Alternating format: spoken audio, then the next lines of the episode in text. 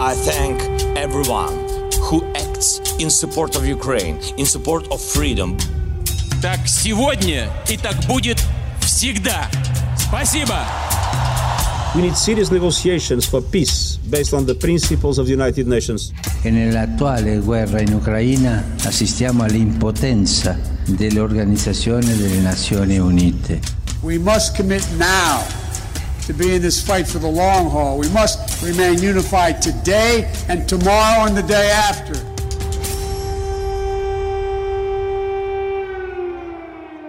Viva! Seja novamente bem-vindo ao Bloco de Leste. Este é o podcast semanal do Expresso dedicado à guerra na Ucrânia. Aqui, todas as semanas, olhamos para o que de mais relevante se está a passar no conflito no leste da Europa.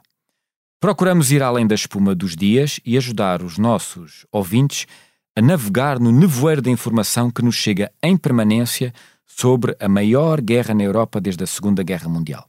Nesta nova temporada do Bloco de Leste, eu conto com a ajuda de duas das maiores especialistas neste conflito, que nos habituamos a ler, ver e ouvir ao longo deste tempo.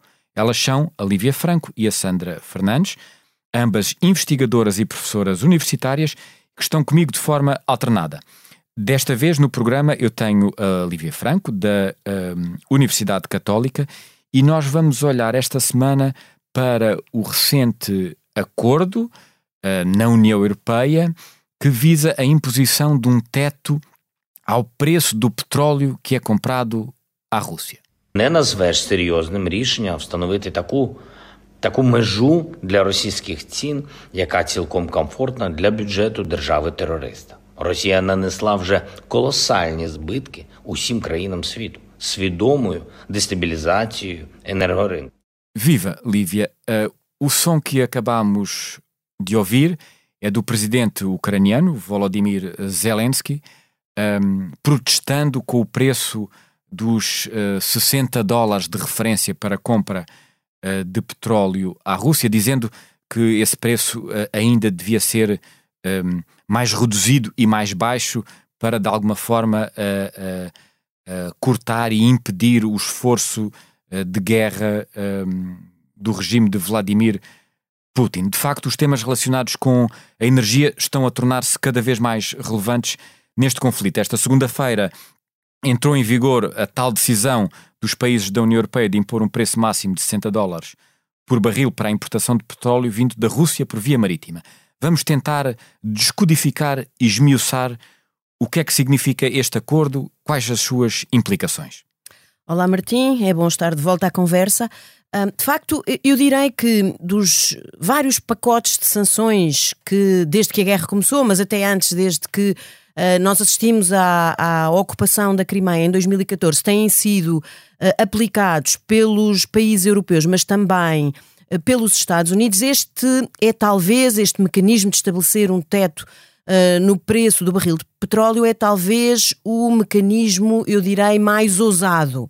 E mais ousado porque, na verdade, é muito ambicioso naquilo que são os seus efeitos, uh, pretende duas coisas: pretende, um, de alguma maneira, tentar reduzir os ganhos que uh, a Rússia tem enquanto petroestado, vamos lá ver, a Rússia, uhum. o, o, seu principal financiamento, em termos de orçamento de Estado, obviamente, uh, são os ganhos que vêm dos recursos energéticos, nomeadamente do, do, petróleo. Portanto, esse é um objetivo, porque na verdade é essa capacidade financeira que lhe permite, uh, portanto, continuar a manter o esforço de guerra. Mas tem um outro objetivo também, que é o objetivo de tentar, de alguma maneira, diminuir os efeitos da inflação global.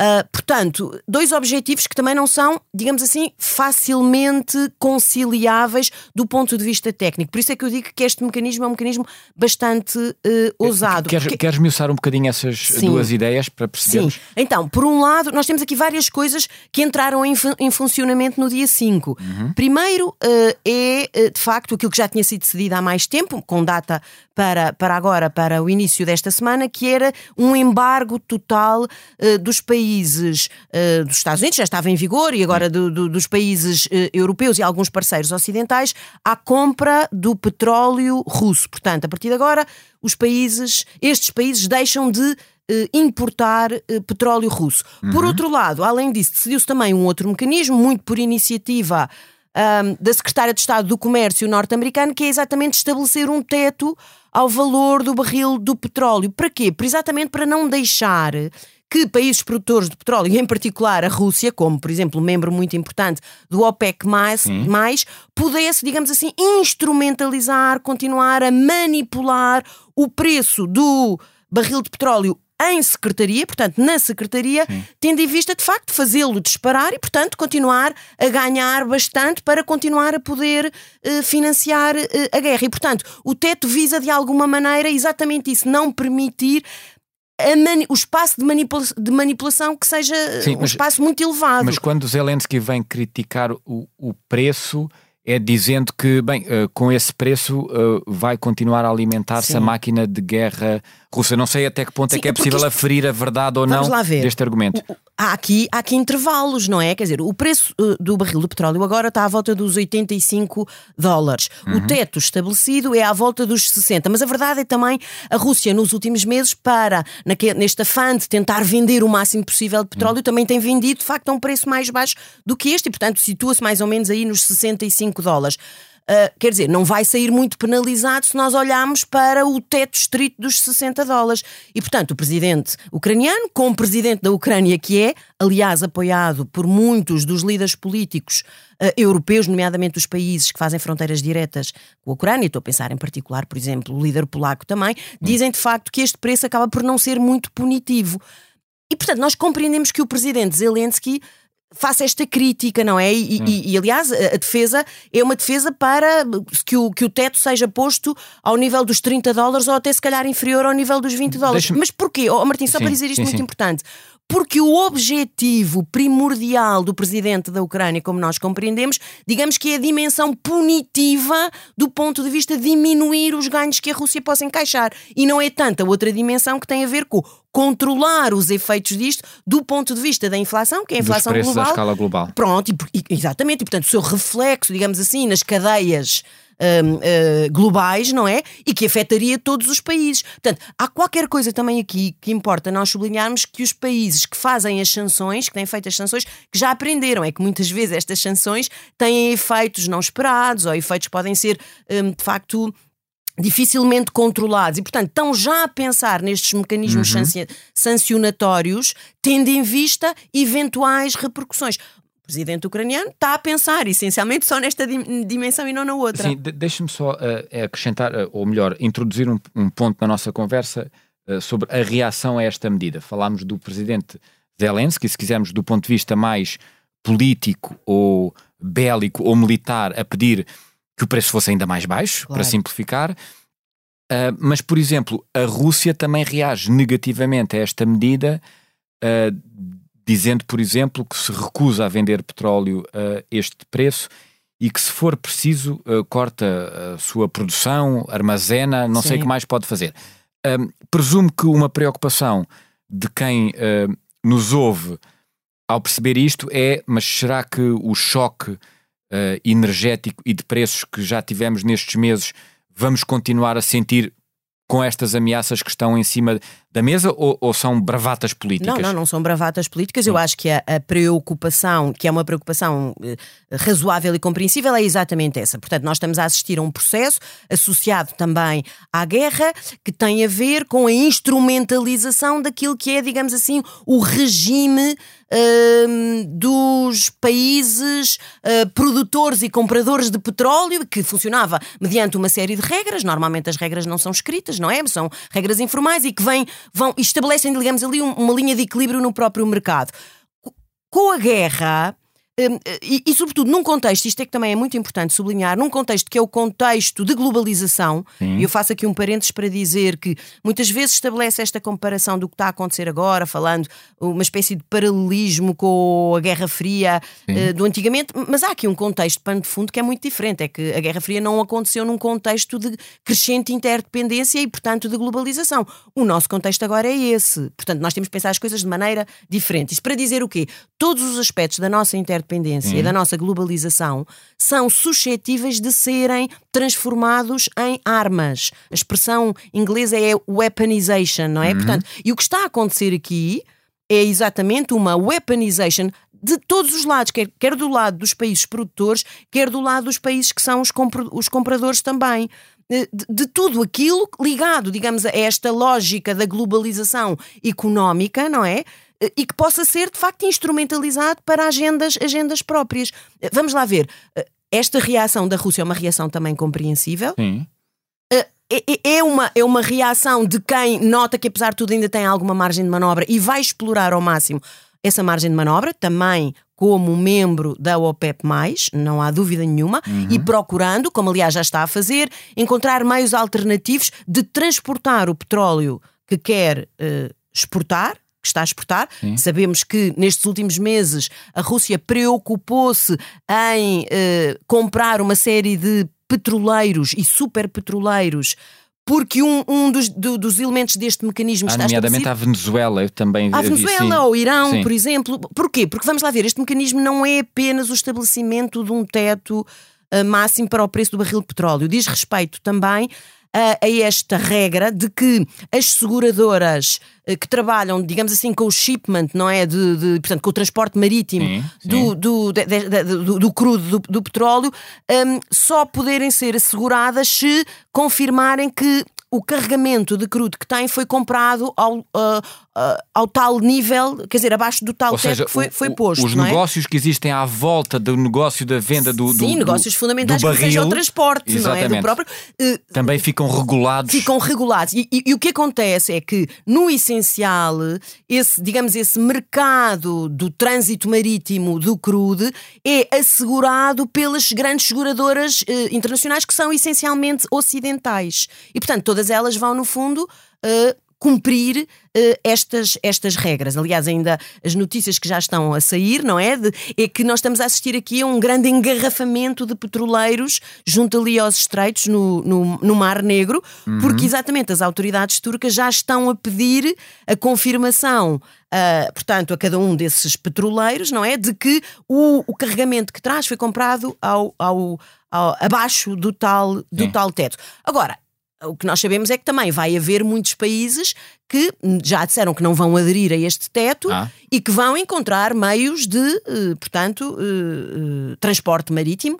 alternativos, a começar então pela Rússia, como eu há bocadinho estava a uhum. dizer, que nos últimos meses se preocupou em estabelecer quase que uma nova frota, não é? Uma frota, digamos assim, fantasma, para substituir de facto aquilo que serão os que eram os transportes marítimos que até agora tinham Sim. sido feitos por outros países, não é? Petroleiros sobre outros pavilhões e que querem continuar, digamos, a cumprir a, a, a, o direito internacional e, portanto, vão de facto só querer transportar eu, eu, facto, é, é, esses carregamentos mais, mais eh, apesar, abaixo do teto. Apesar de assustador, eu acho de facto fascinante como a questão da energia se torna, se torna uma uma arma de guerra e entra uh, nas nossas vidas de maneira tão impactante, a weaponization, como a Exatamente, dizia. que não é só energia, nós já vimos, tivemos nos meses anteriores a falar dos cereais, por exemplo, Sim. não é? Pronto, portanto, é um exemplo típico disso, de como há esta descoberta, e eu acho que é muito importante notar que essa é a grande diferença com aquilo que nós vivemos na Guerra Fria clássica, não é? É que é esta instrumentalização daquilo que são os vários níveis da interdependência que foram de facto acentuados com o desenvolvimento da globalização nas últimas eh, eh, três, quatro décadas. Ajude-nos só a perceber uma, uma coisa. Eu há pouco introduzi o fator Rússia e como é que ela pode reagir a este tipo de medidas e de embargos e de sanções, mas há, um, há uma outra reflexão que se cruza com uma espécie de paradoxo que eu sinto e acredito que muitos ouvintes uh, sentirão. Quando uh, a União Europeia e, se quisermos, os países ocidentais decidem. Um, acabar por completo com a compra de petróleo à Rússia, em que medida é que garantimos que isso também não levará a uma escalada de preços? Isto é, onde é que nós nos conseguimos ir uh, abastecer e suprir as nossas um, necessidades? Ou seja, conseguimos contornar tão rapidamente nestes meses a falta de matérias-primas que vêm da Rússia? E acrescento ainda um ponto a esta um, reflexão, que é um dado que eu encontrei, que é desde o início uh, desta uh, guerra, um, a Rússia terá faturado qualquer coisa como 122 uh, eh, mil milhões de euros, 122 mil milhões de euros em compras feitas por países da União Europeia, 54% deste valor em produtos petrolíferos, 44% em gás. Um, isto é, uh, nós já encontramos alternativa e verdadeiramente a verdade é que temos andado a financiar o esforço de guerra russo, de alguma maneira. Sim, bom, há aí vários pontos muito Sim. importantes. Desculpa, eu, eu pus vários ao mesmo exato, tempo, mas exato. estava a ideias. Diretamente a este primeiro uh, aspecto, é verdade que a Rússia tem ganho muito uh, nos últimos meses e desde que a guerra começou, e é verdade que os países europeus têm sido grandes compradores. Um, uh, de petróleo e de produtos petrolíferos. Sublinhava aqui que este embargo que começou agora é só para o petróleo, o dos produtos petrolíferos, não é? Portanto, derivados, Sim, etc., sim. só vai entrar em vigor em fevereiro. Pronto. Um, Daqui a Estou a dois três pensar, meses, sim. certo, estou a pensar em particular eh, países como a Holanda, países como a Itália, países como a Bulgária, foram grandes compradores de petróleo russo, como aliás Portugal também foi nos últimos meses. Uhum. Direi estes três primeiros que referi, europeus, com maior intensidade, numa lógica, sobretudo, se abastecerem, digamos assim, de reservas, tendo em vista já a data que sabiam que ia entrar em vigor do embarque total Ah, da compra do, claro. do, do petróleo. Portanto, o que é que nós podemos dizer? Sim, eh, ok, é verdade que os países europeus compraram, isso era público e notório e sabia-se, eh, sobretudo porque havia este calendário, não é? E, portanto, houve essa preocupação. Portanto, eu até direi que, que as compras aumentaram desde o verão até sensivelmente agora à semana passada. Estou a dizer o volume de compras. Porquê? Porque, porque se sabia que o embargo ia entrar eh, eh, em vigor. Agora, vamos lá ver, isto também faz parte de uma lógica que é uma lógica digamos assim, transição. Ao mesmo tempo que isto está a ser feito, os países europeus, em conjunto individualmente, foram procurar fontes alternativas. Agora, apesar de tudo, a Rússia é, do ponto de vista, estamos só a falar do, do petróleo, nem é do gás, mas quer dizer, do ponto de vista do, do petróleo, 10% do petróleo eh, global, não é? P- Da produção, 10% da produção do, do petróleo é da responsabilidade da Rússia. E, portanto, eh, há a pergunta, Martim, de como é que é que isto é controlável ou não é controlável do ponto de vista dos resultados e do ponto de vista que isto vai ter no impacto do preço.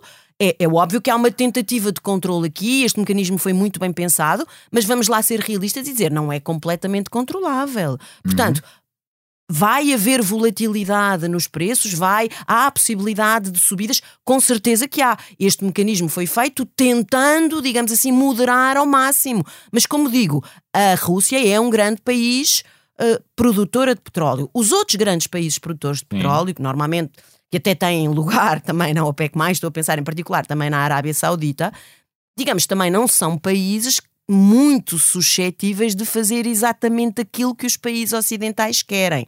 Em parte, sim, e nós, aliás, vimos que a última reunião foi mais ou menos coincidente com a entrada em vigor deste mecanismo, mas que a última reunião da OPEC, não trouxe nenhuma decisão, digamos, assustadora, que revele que, de facto, nos próximos tempos eh, ou pelo menos tempos imediatos, que o preço vá disparar. Mas nós não garantimos que de algum, daqui a alguns meses isso eh, não possa Oh, oh, acontecer. mas deixe-me só uh, acrescentar ainda aqui um, um ponto que é mais uma perplexidade que eu tenho. Quando se fala neste valor e, e usou uma expressão como uh, uh, grandes. muitos países europeus precaveram-se abastecendo-se antes dos embargos entrarem em vigor. Uh, de alguma maneira, uh, um, uh, não há aqui um lado uh, cínico, isto é, quer vergar-se a Rússia e o esforço militar de Putin, mas continua um, a manter-se o financiamento à sua máquina de guerra. Até que ponto é que as opiniões públicas ocidentais, um, estando solidárias com o esforço de guerra, um, não, esta- não estarão a fazer menos do que aquilo que poderiam fazer? Oh, Isto oh, é, uh, eu estou ou não disponível em Portugal a ter menos aquecimento n- na minha casa para com isso minar o esforço de guerra russo. É- Essa questão verdadeiramente não é colocada, por exemplo, em Portugal não há medidas obrigatórias de redução do consumo de Sim. energia para consumidores. Eu acho que essa é a pergunta do milhão, eh, daquilo que Ai, obrigado. vão ser, não, mas é do- dos próximos meses, dos meses de inverno, essa é a questão. Aliás, e a Rússia sabe isso muito bem e vai testar essa situação até, até ao limite. Mas vamos lá ver, eu também devolveria, se calhar, essa pergunta ah, ah, com outra pergunta, que é dizer. Mas e então o que é que a opinião pública ah, dos países ocidentais pensaria se os seus governos não fossem responsáveis para acautelar, no fundo, aquilo que também vai ser a situação energética das próprias populações dos seus países nestes longos meses de inverno que agora nós iniciamos? Portanto, no fundo, eh, essa questão do cinismo, que eu acho que é uma questão que aparece muitas vezes quando nós estamos a analisar a política internacional, tem que ser sempre muito bem contextualizada, que é os governos têm responsabilidades diversas e muitas vezes essas responsabilidades entram em choque. O que é preciso é encontrar aqui um ponto de equilíbrio que, de alguma maneira, os permita aos governos continuarem a responder aquilo que são as necessidades vitais das suas populações e assegurar o mínimo bem-estar durante o inverno, mas ao mesmo tempo também não facilitar a vida à Rússia. E é nesse ponto de equilíbrio, de facto, que procuramos eh, de facto, encontrar eh, as boas decisões políticas. Agora, outra questão também a mim, associada e que a mim me parece muito importante. Vamos lá ver. Enquanto os países europeus nos últimos meses estiveram a, a continuar a comprar petróleo à Rússia, ao mesmo tempo tiveram preocupados em diminuir a sua vulnerabilidade em relação, de facto, a essa dependência do petróleo ou do gás. E agora já vou abrir a conversa aqui também Sim, ao gás. sim, sim. E portanto significa o quê? Que enquanto estavam a comprar, também estavam a procurar alternativas para deixar de ter esta vulnerabilidade e esta dependência da Rússia. Uh, qu- Quando fala disso, é por exemplo, a semana Encontrar passada novos foi noticiado, por países- exemplo, um, um acordo da Alemanha com o Qatar, agora muito falado por, exemplo, causa do Mundial de, de Futebol. Porquê é que queria incluir uh, um, o gás aqui? Porquê é que lhe parece que é porque eu relevante acho também? porque a questão, repare, vamos lá ver, a questão dos, dos recursos energéticos não é, ela não pode ser separada. Nós temos aqui vários recursos energéticos que aparecem aqui dentro deste pacote e, portanto, os governos, quando tomam as decisões, também tomam as decisões tendo em vista, digamos assim, a sua dependência de um conjunto de recursos energéticos e, portanto, têm que trabalhar, eh, de facto, a sua vulnerabilidade e responder no sentido da diminuição da sua vulnerabilidade, tendo em conta essas várias eh, fontes energéticas. Aliás, manda a experiência exatamente destes meses de guerra com a Rússia que a resposta a essa questão da vulnerabilidade nós encontramos não só nas fontes, digamos assim, na diversidade de países nos quais nós podemos ir comprar essas fontes, mas também na diversidade do tipo de recurso energético, certo? E portanto, essa é a grande preocupação dos países. Ao mesmo tempo, os países estão muito preocupados em aproveitar esta oportunidade para avançarem também naquilo que é a transição energética. E portanto, a investirem, por exemplo, em encontrar novas fontes energéticas que não sejam, por exemplo, ligadas ao hidrocarboneto. E portanto aí, e isso a acontecer, ou seja, no fundo é, as políticas estão e as preocupações estão a ser trabalhadas quer a um nível mais imediato, e aí se calhar exige ainda continuar a encontrar fontes de recursos hidro- de hidrocarbonetos, ou seja, de petróleo e de gás, mas também encontrar novas fontes, e aí já é mais a médio e longo prazo, que sejam fo- fontes alternativas, não é? Sim. Oh, Pronto.